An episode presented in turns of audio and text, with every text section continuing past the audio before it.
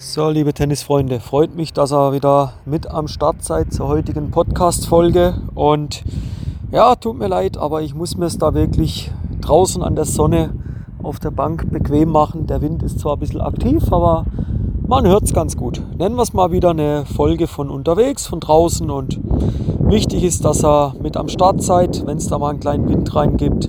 Das soll das Thema nicht drüben. Geht heute darum, und zwar den Rhythmus des Gegners zu brechen. Das sehen wir doch immer wieder, wenn wir am Platz stehen, ob wir jetzt aus der Trainerperspektive schauen, wie es jetzt aus meiner Sicht der Fall ist, oder auch nur, wenn du mit deinem Trainingskollegen am Platz bist. Was erlebst du denn? Du erlebst häufig immer wieder derselbe Schlag. Es kommt immer das Gleiche. Es kommt nichts Überraschendes. Und als Tennistrainer lobe ich mir oder würde ich mir manchmal wünschen, auf dem Fußballplatz zu sein. Wenn ich da Paradebeispiel einen Jürgen Klopp nehme, der dann mal voll aus sich rausgeht, ich würde das auch gern machen. Aber ist ja im Tennis leider etwas verpönt. Man muss ja ruhig sein, man soll ja ruhig sein, aber ich könnte da ausrasten. Ich könnte da, ich muss mich auch jetzt zusammenreißen, dass ich das nicht gern mal zeigen würde, wie ich da, wie es da innerlich in mir brodelt und wie es da eigentlich raus muss, die ganze Energie. Aber ich verstehe das echt nicht. Ich verstehe das echt nicht.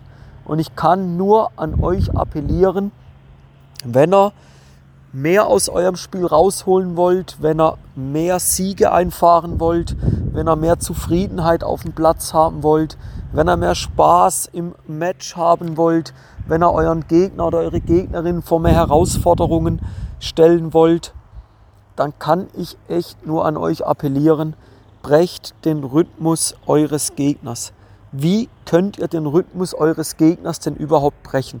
Weil das ist dann die spannende Gegenfrage, die wohl oder übel berechtigterweise von den äh, Schülern natürlich kommt, vom Spieler X kommt, sagt, ja, aber was soll ich denn machen? Was will ich denn machen?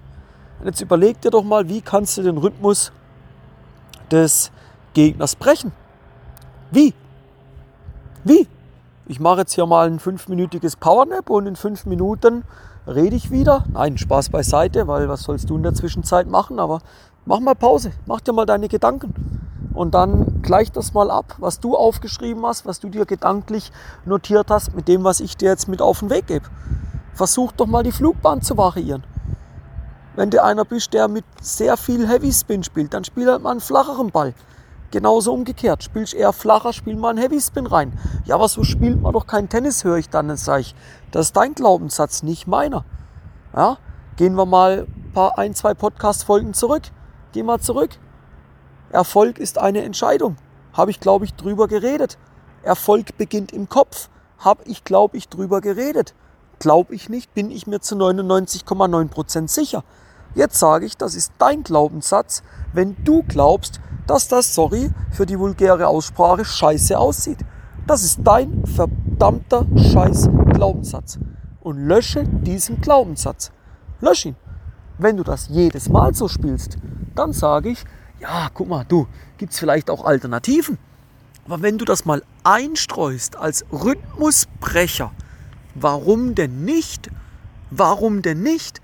Löst dich von diesem Glaubenssatz, dein Spiel sieht scheiße aus, dein Spiel ist nicht attraktiv genug, so spielt man doch kein Tennis und so weiter. Ja? Verändere die Trallart.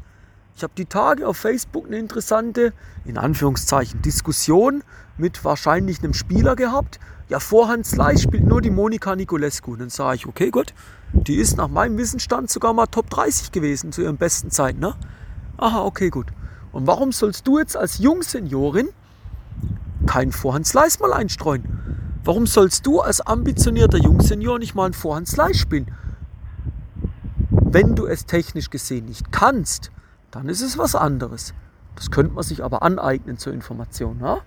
Wenn du es aber nicht willst, weil du denkst, es sieht nicht gut aus oder so spielt man doch kein Tennis, dein Problem. Das ist dein Glaubenssatz. Ganz einfach gesagt. Und da gehen wir auch, ich gehe noch gar nicht aus mir raus. Ganz entspannt. Das ist dein Glaubenssatz, sorry. Ja? Eine Schippe weiter. Ich habe da ein bisschen, brauche keine Unterstützung, aber mir ist dann ein Trainerkollege auch noch zur Seite gesprungen. Kollege Roger Federer. Gut, der spielt jetzt seit Verletzungspause, paar Tagen kein Tennis mehr. Und dann kam die Aussage, ja, aber selbst der Roger spielt doch mal einen Vorhand-Slice und chippt ihn rein. Aha, aha, liebe Herren da draußen. Unser Sportsfreund Federer aus der schönen Schweiz, wo ich ja sehr glücklich lebe, 20 Grand Slams gewonnen, spielt einen Vorhand-Slice. Und jetzt kommst du mir als ehrgeiziger, ambitionierter Clubspieler daher und sagst, das macht man nicht. Das ist richtig, das macht man nicht. Wenn man nicht erfolgreicher werden will, dann macht man es nicht. Wenn man aber den Rhythmus des Gegners mal brechen möchte, dann macht man es. Und dann macht einem das sogar Spaß. Ha? Trallart.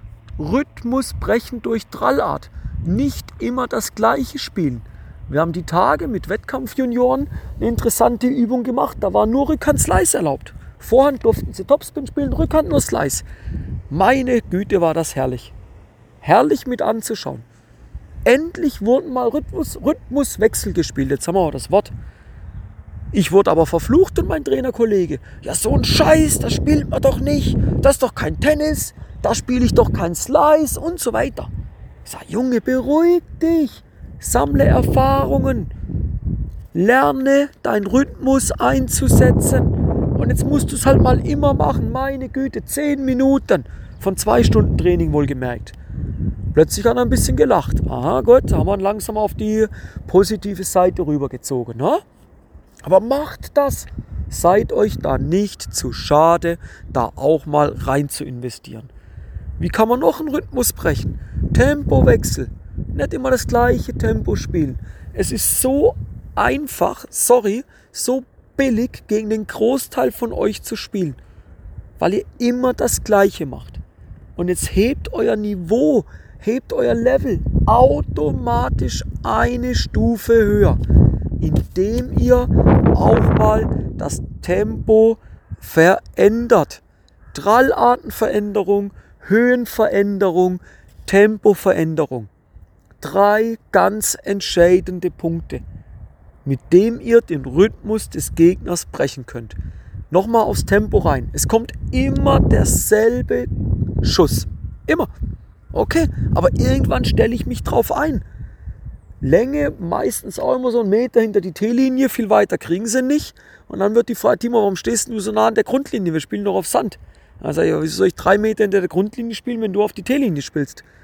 Wenn da jetzt Nadal mir gegenüberstehen würde, würde ich drei Meter hinter die Grundlinie müssen. Ja, aber der steht mir ja nicht gegenüber. Zum Glück. Oder schade.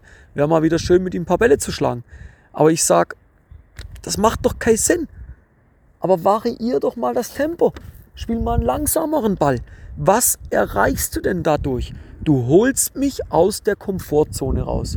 Du holst deinen Gegner aus der Komfortzone raus. Ja, du gibst ihm immer wieder eine neue Aufgabe.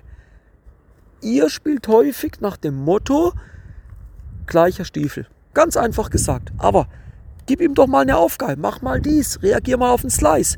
Reagier mal auf einen Flat. Reagier mal auf einen Heavy Spin. Reagier mal auf einen kürzeren Ball. Reagier mal auf einen längeren Ball. Ja? Reagier mal auf einen weicheren Ball. Spiel mal ein Brett in den Körper rein. Ja? Immer wieder neue Aufgaben. Und das Interessante ist, sobald du den Rhythmus des Gegners brichst, sobald dir das gelingt, dein Gegner hat Probleme. Der hat Probleme, weil jetzt kommt nämlich was. Er trainiert ja nur das eine. Wenn du immer nur das trainierst, gehen wir so rüber, deine Gedanken werden zu Handlungen. Ja? Entwerfe dir andere Gedanken. Entwerfe dir einmal in deinem, in deinem gedanklichen Bild das Bild eines variablen Tennisspielers, der weiß, der auch vor allen Dingen auch möchte, den Rhythmus des Gegners zu brechen. Der möchte selber variabel spielen. Wenn du das mit dir vereinbaren kannst, das ist schon mal ein erster wichtiger Schritt. Wenn du das mit dir vereinbaren kannst, dann kannst du in einem nächsten Schritt auch variabler spielen. Und das ist ein riesen Vorteil für euch. Ja? Ich möchte euch da ermutigen, mal drüber nachzudenken, aber nicht nur nachdenken, sondern im nächsten Schritt auch mal in die Umsetzung zu kommen. Mal wirklich variabler spielen. Macht das. Gebt mir da auch gern mal euer Feedback. Ja, wenn er sagt jetzt, hey Timo, wieder hammergeiler Input, wirklich cool, sage ja, den hau ich euch raus. Es gibt auch noch weiteren Input, viel mehr Input. Das ist auch immer nur angeschnitten. Wir können da noch viel, viel tiefer reingehen. Ja? Wenn du sagst, hey, klasse, du, was, was, was, was kommt denn da noch mehr? Dann sag ich, du, melde dich bei mir, dann guck mal, was deine Bedürfnisse sind und dann guck mal, wo ich dir helfen kann. Aber es geht noch weiter. Das ist 10, 15 Prozent, wo ich jetzt raushau. Ja, aber da geht es noch tiefer rein. Kann man noch viel individueller auf den Spieler eingehen. Ja, wenn du sagst, hey, super Sache, der Typ, der geht mir echt geil weg, der ist richtig geil unterwegs, Kanal abonnieren, dass du keine Podcast-Folge verpasst. Punkt 1. Und Punkt 2 kommen die, kommen die interne Facebook-Gruppe. Tennis-Hacks für den großen Sieg am Wochenende. Such das mal. Oder such mich auf Facebook, dann wären wir erstmal Freunde. Dann weißt du auch, warum wir Tennisfreunde immer sagen hier. Ja? Und dann kommst du in die Facebook-Gruppe. Was gibt es da nächste Woche? Je nachdem, wann du es hörst, sagen wir das genaue Datum. Kann ja auch sein, du kommst erst jetzt neu dazu, dann ist das Live-Event schon durch. Donnerstag, 5. Mai, 20 Uhr gibt es einen Booster für mehr Siege am Wochenende.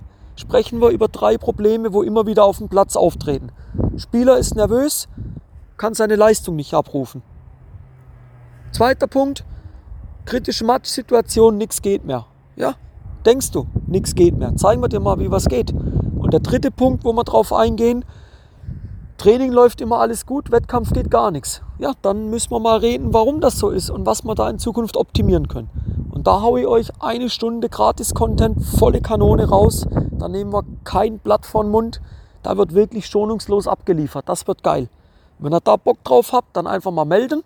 Dann ab in die Facebook-Gruppe. Da ist der Link zu der, zu der Veranstaltung. Und dann sehen wir uns da nächste Woche sogar auch mal in Live. Ja? Würde mich riesig freuen. Und wenn Fragen sind, einfach melden. Und ansonsten hören wir uns nächste Woche zur nächsten Podcast-Folge und nächsten Donnerstagabend sehen wir uns im Live. Also, bis dahin, euch gute Trainingseinheiten auf dem Platz, genießt das schöne Wetter und wir hören uns. Bis dann, euer Timo von Tennis Tactics.